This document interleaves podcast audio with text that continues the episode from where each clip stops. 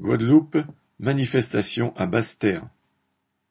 Après l'importante manifestation de près de huit mille personnes à Pointe-à-Pitre le vingt-quatre juillet, c'est à Basse-Terre le trente-et-un juillet qu'a eu lieu la suivante.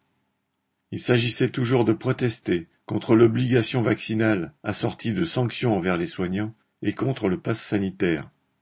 Les mêmes organisations syndicales et politiques avaient appelé à manifester, notamment la CGTG, l'UGTG, FO, Combat ouvrier, le Parti communiste guadeloupéen, ainsi que plusieurs organisations indépendantistes, FKNG, UPLG.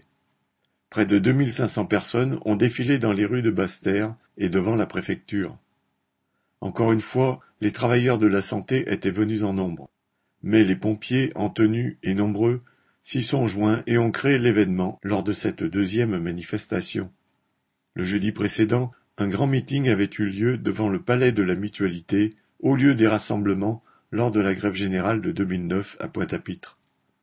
Les organisations doivent se rencontrer pour envisager d'autres manifestations. Les nouvelles mesures de confinement annoncées par la préfecture lundi 2 août pourraient gêner les mobilisations à venir avec le couvre-feu supposé de 20 heures à 5 heures du matin, les déplacements au-delà de 10 kilomètres interdits sauf pour motifs impérieux, etc. Mais si les restrictions et les contrôles policiers pourront restreindre les déplacements, ils ne calmeront pas le mécontentement des travailleurs et de la population. Pierre Jean Christophe